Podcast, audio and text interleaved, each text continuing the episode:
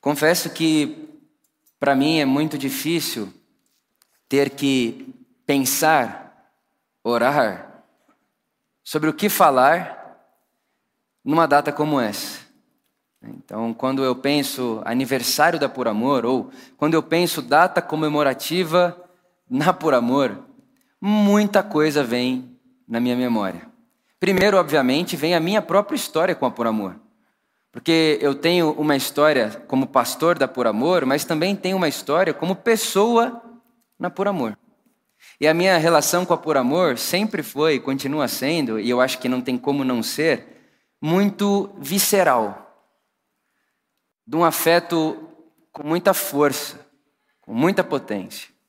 E quando eu olho para a minha própria história com a Por Amor, a Por Amor faz parte da maioria dos meus dias mais felizes, que eu lembro com felicidade, com alegria. E igualmente a Por Amor, a Por Amor faz parte dos meus dias mais angustiantes, mais tristes. A Por Amor faz parte também das decisões mais difíceis e tristes que eu tive que tomar na minha vida. Então, pensar na Por Amor abre no meu imaginário muitas portas e muitas possibilidades como pastor da comunidade, as histórias que ouço aqui, hoje mesmo, decorrer de todo dia, pessoas estão marcando o meu perfil no Instagram e fazendo agradecimentos a por amor. E aí você vai lendo cada uma dessas histórias, um que teve a vida transformada, o outro que teve praticamente um nome alterado, era uma pessoa, virou outra. Nasceu de novo. Ou um casal que chegou aqui desesperançoso, sem fé na vida, sem fé no amor, sem fé na própria relação, e foram restaurados, hoje estão bem. Hoje mesmo pela manhã, celebrei um casamento de um familiar meu que conheceu uma pessoa aqui na Por Amor. Se casaram hoje cedo.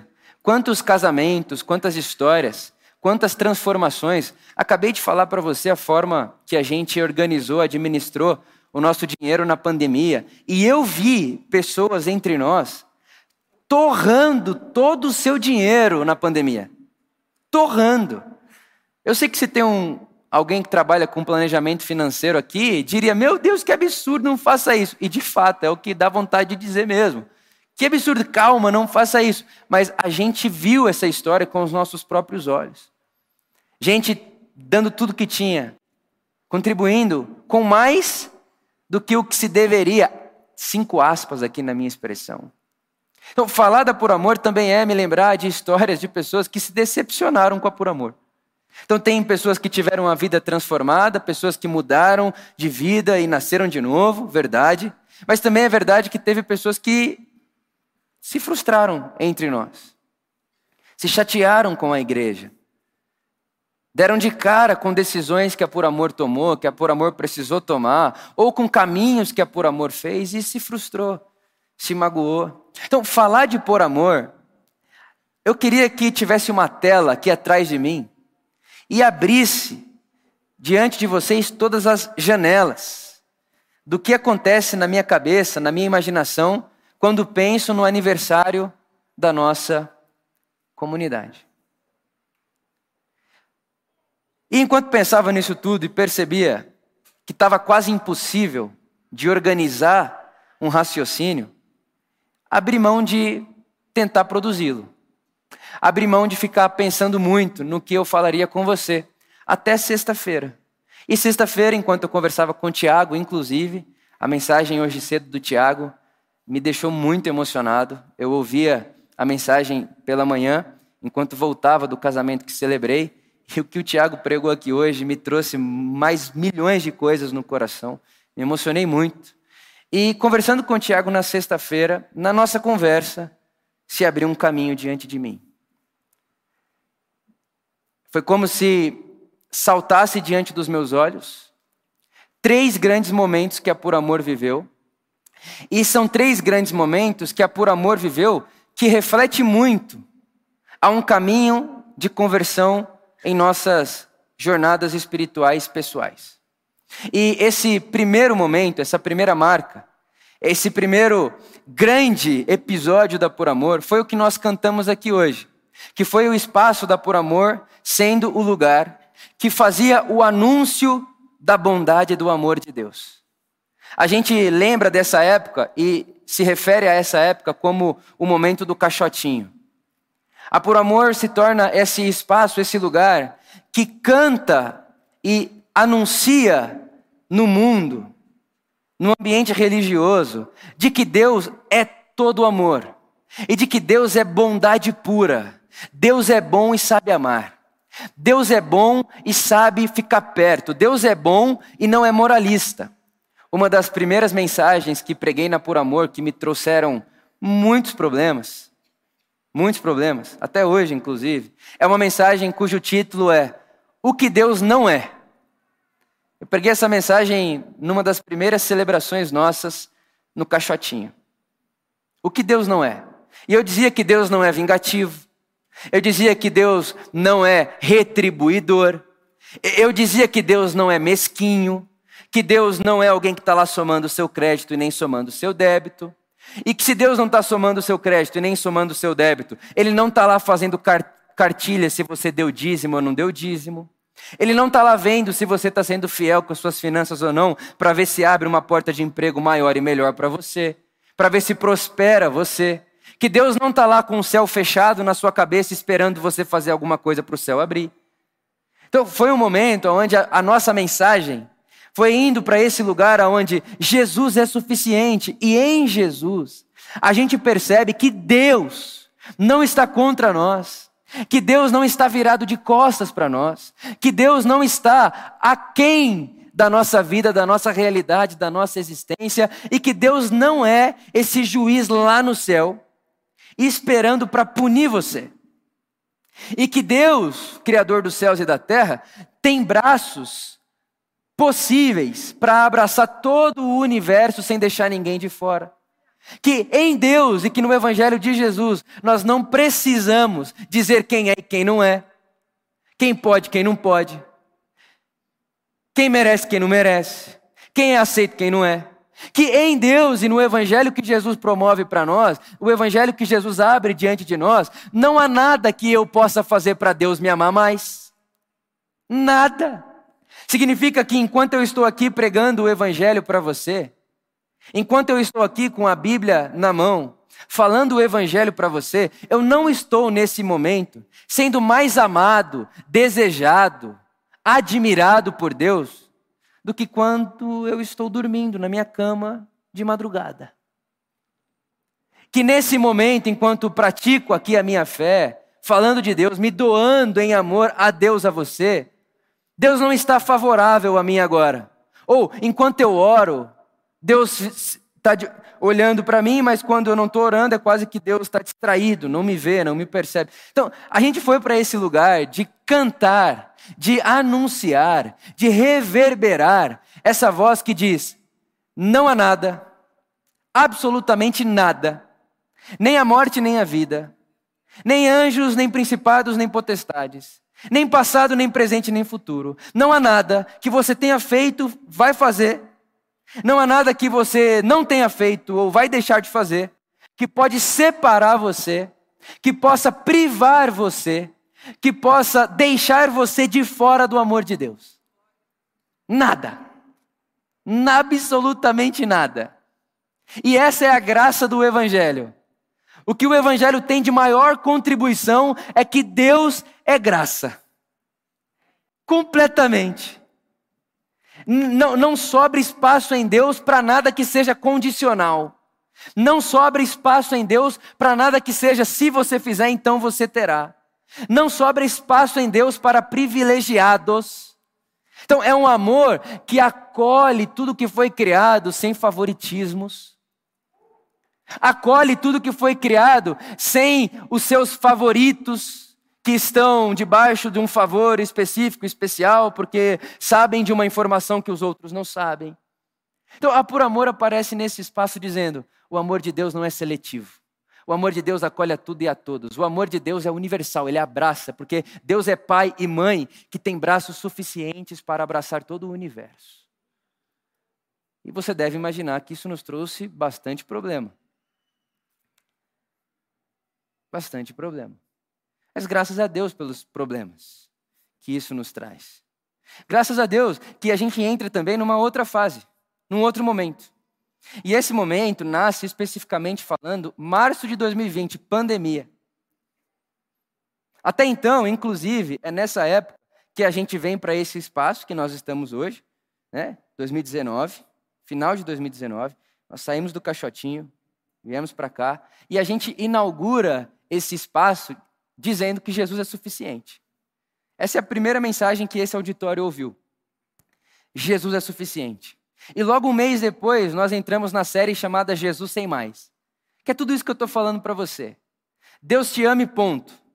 É só Jesus e ponto. Não é Jesus mais seu dízimo, não é Jesus mais seu jejum, não é Jesus mais a sua oração, não é Jesus mais as suas é, religiosidades, não é Jesus mais sua moral. Isso tudo tem seu lugar e sua importância. Mas Deus não faz termômetro do seu amor por nós de acordo com aquilo que a gente é capaz de produzir para Ele ou em nome dele. Logo quando entra a pandemia, uma outra coisa acontece que é marcante para a nossa comunidade. A gente percebe que na pandemia, quando as pessoas foram privadas de seu trabalho, muitas privadas de seu recurso, a gente percebe como comunidade que nós estávamos todos na mesma tempestade, mas não tínhamos todos as mesmas condições. Eu sei que isso pode parecer muito óbvio. Eu sei que isso pode parecer, nossa, está pregando óbvio. Eu sei. Mas uma coisa é saber disso no conceito.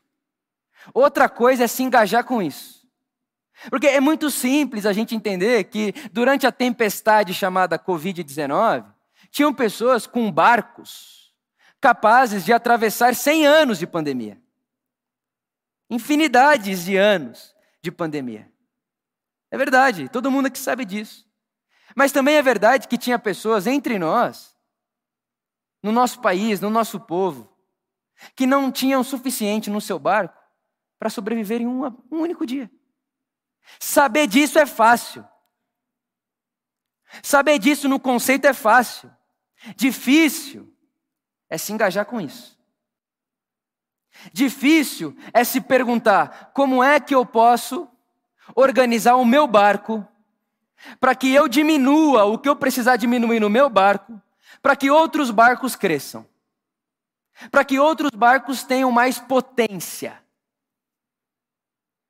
Foi nesse momento que a Por Amor começou a perceber que se ela queria ir na direção de Deus, e eu acredito com toda a minha força que é para esse lugar que a gente quer ir, em Deus, a gente quer Deus. É nesse momento que a Por Amor percebeu que se a gente quer ir na direção de Deus, não é para o céu que a gente tem que mirar, é para o outro, é para quem está do lado, e especialmente os que sofrem. Foi esse momento que a Por Amor percebeu que se a gente quer ir na direção de Deus, o Deus que o Evangelho conta para gente disse que um dia vai chegar na gente e a gente corre com essa tentação, a gente corre o risco de cair nessa tentação. Olhar para a gente e dizer: Não conheço você. Não, mas eu profetizei, fiz conferência. O auditório lá de São Caetano na Por Amor, a gente fez tudo que tinha para fazer. A gente cantava sem parar, a gente fazia coisas sem parar. E Jesus olhar e falar: Mas não, não conheci vocês. Como não, Jesus? Expulsamos demônios no seu nome. Eu não conheci vocês. Em contrapartida, tem um outro grupo ao lado, o grupo que a gente chamaria de ateu, de sei lá o que, de descrente, de idólatra, de desviado, sei lá do que a gente chamaria, de não convertido. Tem esse outro grupo do lado. E esse outro grupo do lado nem sabe quem Jesus é. Não faz ideia. A impressão que o Evangelho promove em nós é que parece que eles nem sequer tinham, tinham escutado falar de Jesus. Aí Jesus chega para eles e diz: Vocês eu conheço. Qual é a reação desse grupo? Você conhece a gente, mas a gente não te conhece. Quem que é você? A gente nunca cantou para você, nunca demos dízimo por você, nunca fomos no culto, nunca fizemos essas coisas aí não. Quem que é você? O que, que é isso? E Jesus vai olhar para essas pessoas e dizer o seguinte: então, toda vez que você deu de comer para quem tinha fome, quando você aqueceu quem tinha frio, quando você visitou quem estava preso, toda vez que você fez o que fez para qualquer um desses pequeninos, foi a mim que vocês fizeram. Significa, irmão, que você pode dar uma oferta para mim, porque eu não sou um pequenino. Eu não sou. Eu sou o sacerdote. Você dá uma oferta para mim. Aí naquele dia Jesus chega em você e fala: Você nunca ofertou em mim. Aí você vai dizer: Eu ofertei no sacerdote, no Vitor. Aí Jesus vai falar: Então, você não entendeu. É que se você quisesse dar para mim, você tinha que ir atrás dos pequeninos.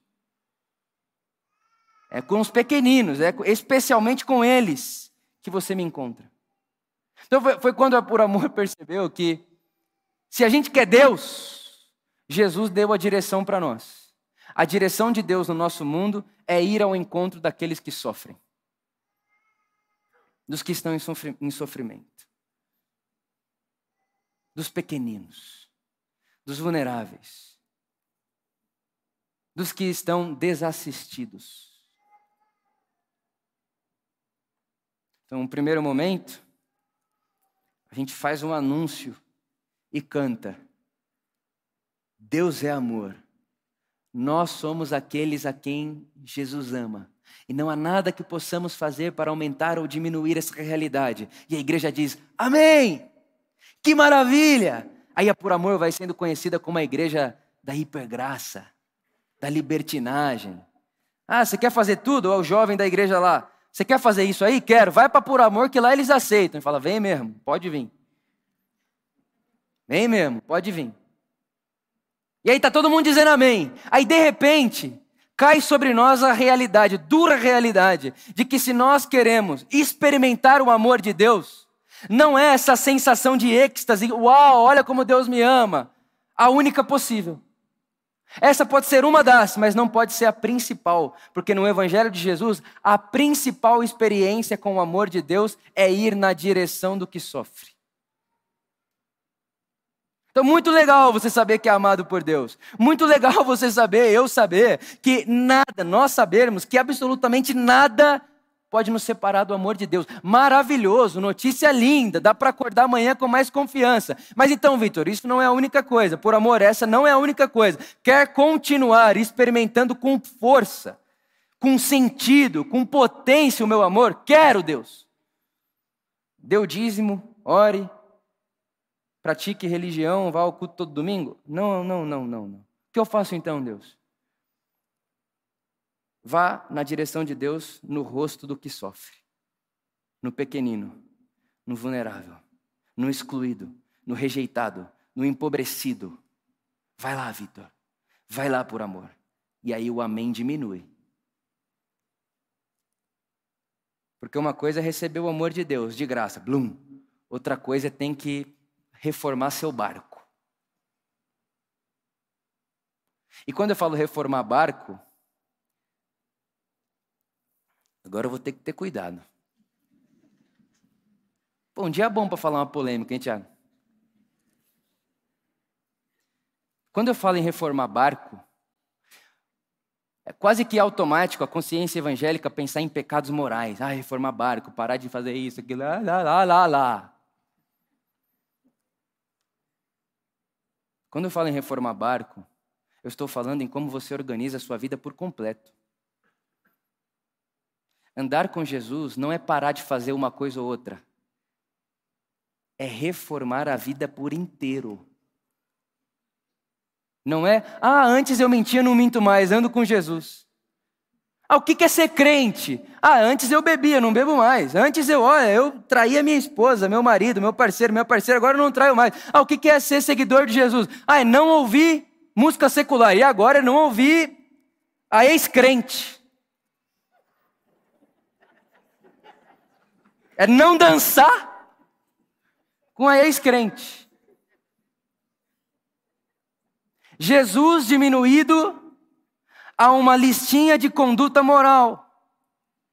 Sendo que o povo de Jesus deveria ser o povo que faz menção a como as coisas funcionam em absoluto num lugar onde Deus governa. E aonde Deus governa, ninguém tem um barco prejudicado por causa do barco do outro. E aí, aonde Deus governa, a pergunta de Deus é: e aí, por amor, o barco de vocês é muito grande. O quão vocês estão dispostos a reformar esse barco? Ele vai ficar menor, vai doer, vai ter, vai ter que ter sacrifício. Mas para o meu reino aparecer, é preciso de mais barcos com potencial de sobreviverem a mais que um único dia. Aí o amém vai diminuindo, irmãos.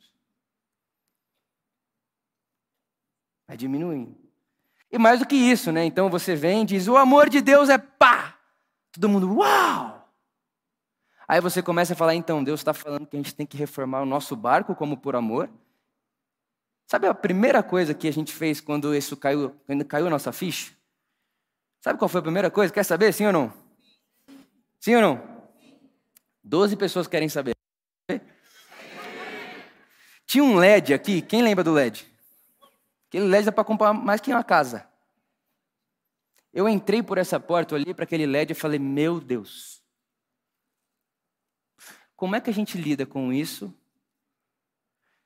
Como é que fica parado esse negócio aí em cima desse palco? Ah, não, tem que fazer o melhor para Deus. Pois é, quer fazer o melhor para Deus? Tira o enfeite do palco, vende e dá aos pobres. porque é lá que você vai encontrar o pequenino. A primeira coisa que a gente fez. Aí o amém diminui. E aí nisso, isso é 2020, 2021, aí chega 2022, eleição. Meu irmão, minha irmã, eu preciso parar um dia para escrever todas as histórias e todas as conversas que eu precisei ter em 2022 na Por Amor. Me lembro um dia que um rapaz chegou em mim e falou assim: Olha, semana que vem pode ser a última vez que eu venho na Por Amor. Falei: Ah, é por quê? Porque se eu chegar aqui e não tiver a bandeira na, no palco, eu não volto mais. Eu falei: Irmão, então vou economizar sua gasolina. Não venha. E aí começa a terceira marca da Por Amor. Terceira, primeira, o amor, a bondade de Deus. A segunda, ir na direção de Deus é ir na direção do outro, e especialmente os mais vulneráveis. E a terceira,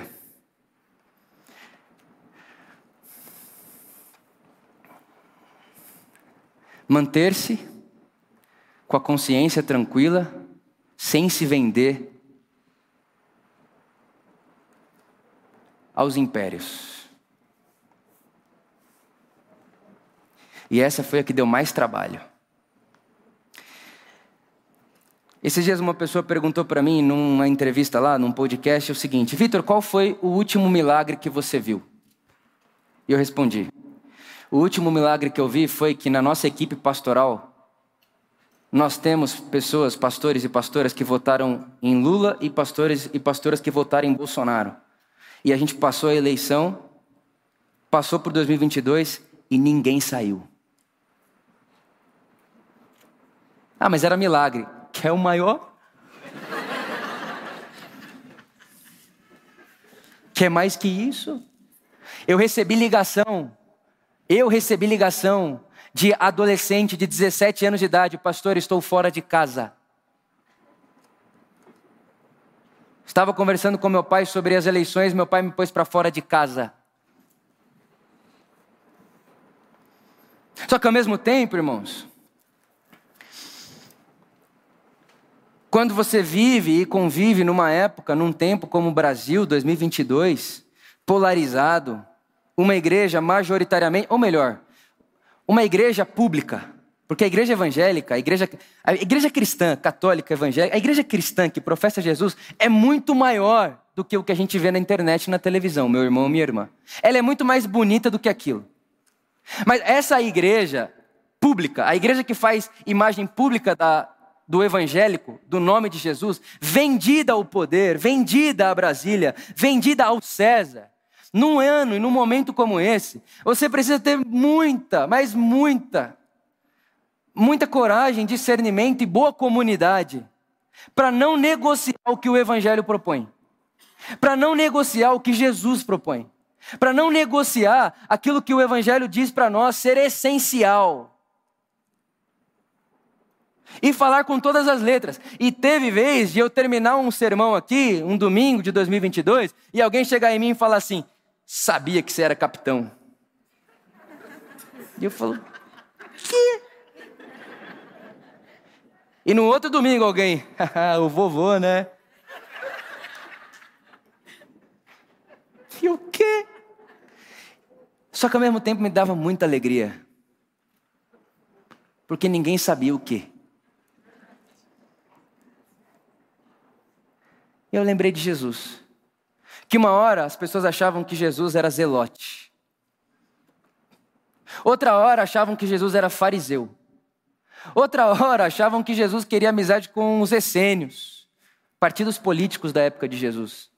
E no final Jesus está dizendo: Não, eu não me vendo a nenhum deles. O meu reino não é daqui. Meu reino vem do meu Pai que está no céu. Mas Jesus, tem hora que você fala que parece com eles. Mas calma, fica mais, ouve mais. Você vai perceber que eles vão ficar irritados também. Então foi um ano, é um ano, é um momento da história da Por Amor que a gente tem que fazer um pacto. Um pacto com o Evangelho. E não deixar com que a nossa leitura de mundo interfira no Evangelho mas fazer o exato oposto. Fazer com que a leitura que temos do Evangelho interprete a realidade do mundo. Deixar com que aquilo que vemos no nosso rei apareça entre nós, no nosso meio. custe o que custar. O irmãozinho lá que falou que não voltaria na outra semana, eu vi ele esses dias por aí. O irmão está sem palavra. Mas é falar o evangelho. E acho que 2022, para mim, como pregador, foi um ano crucial. Que é eu vou falar o evangelho e eu vou responder o meu mundo com o evangelho. Custe o que custar. Se o mundo está perguntando, se, se, se, o questionamento do meu, do meu mundo é esse, o Evangelho tem o que dizer. O Evangelho tem como falar. Jesus sabe se posicionar. Jesus sabe. E não só sabe, mas Jesus diz para nós que ele se identifica nesse lugar no rosto daqueles e daquelas que sofrem.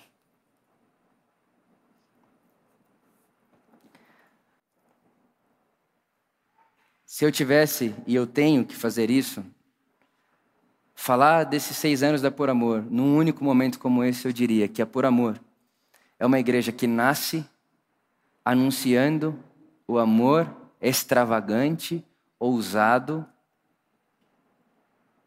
incondicional de Deus. E porque anuncia isso, se dá conta de que dizer para você que você é amado, amada, aceito e aceita e não reformar meu barco para dar conta de você, não é amor. Então a gente tem que começar a fazer reforma nos nossos barcos. E enquanto a gente reforma o nosso barco, chega todo um sistema, uma potestade, porque isso é demônio, e diz assim: ó, eu tenho poder, eu tenho grana, eu tenho status para financiar essa reforma aí. Querem se vender a esse negócio aqui? Querem se vender a esse projeto aqui? E nós aqui na Por Amor recebemos ligações de todos os lados, ok? De um quanto do outro. E a gente pode olhar na cara das potestades e dizer: aqui não. Porque o trono da minha vida não está vazio. E não é Lula e nem Bolsonaro que estão sentados lá. É Jesus de Nazaré, o meu Senhor, o meu Rei e o Senhor da nossa comunidade. Então, seis anos em três passos. amor de Deus, reforma de barcos e não se deixar vender aos sistemas do mundo, mas a permanecer confiando e acreditando que o Evangelho de Jesus não pode ser capturado por ideologia humana nenhuma. Nenhuma. Pelo contrário, o que o Evangelho de Jesus promove, as ideologias do mundo desejam matar. Porque foi isso que fizeram com o nosso Senhor. Meu irmão, minha irmã, igreja de Jesus não pode ser celebrado no palácio do César. Porque a mensagem de Jesus é o que faz o palácio cair por terra abaixo. É o Evangelho. Palavras dos profetas. É um machado na raiz dos sistemas, dos poderes do mundo.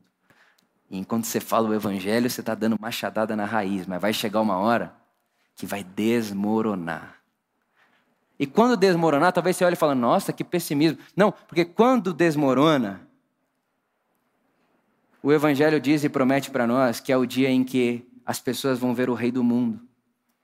E diz a palavra de Deus que todo joelho se dobrará e que toda língua confessará que o Senhor do mundo tem nome na história: Jesus de Nazaré. E que o trono do universo não está vazio. Ele sempre esteve lá. E termino a minha fala com Paulo aos Filipenses, capítulo 1. E faço das palavras de Paulo literalmente as minhas palavras. Agradeço a meu Deus toda vez que me lembro de vocês. Em todas as minhas orações em favor de vocês, sempre oro com alegria por causa da cooperação que vocês têm dado ao Evangelho, desde o primeiro dia até agora. Estou convencido de que aquele que começou a boa obra em vocês vai completá-la até o dia de Cristo Jesus. Porque é rascunho.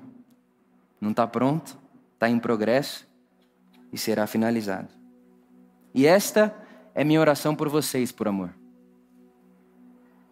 Que o amor de vocês aumente cada vez mais em conhecimento e em toda percepção, para vocês aprenderem a discernir o que é melhor, a fim de serem puros e irrepreensíveis até o dia de Cristo, cheios do fruto da justiça, fruto esse que vem por meio de Jesus Cristo, nosso eterno Senhor.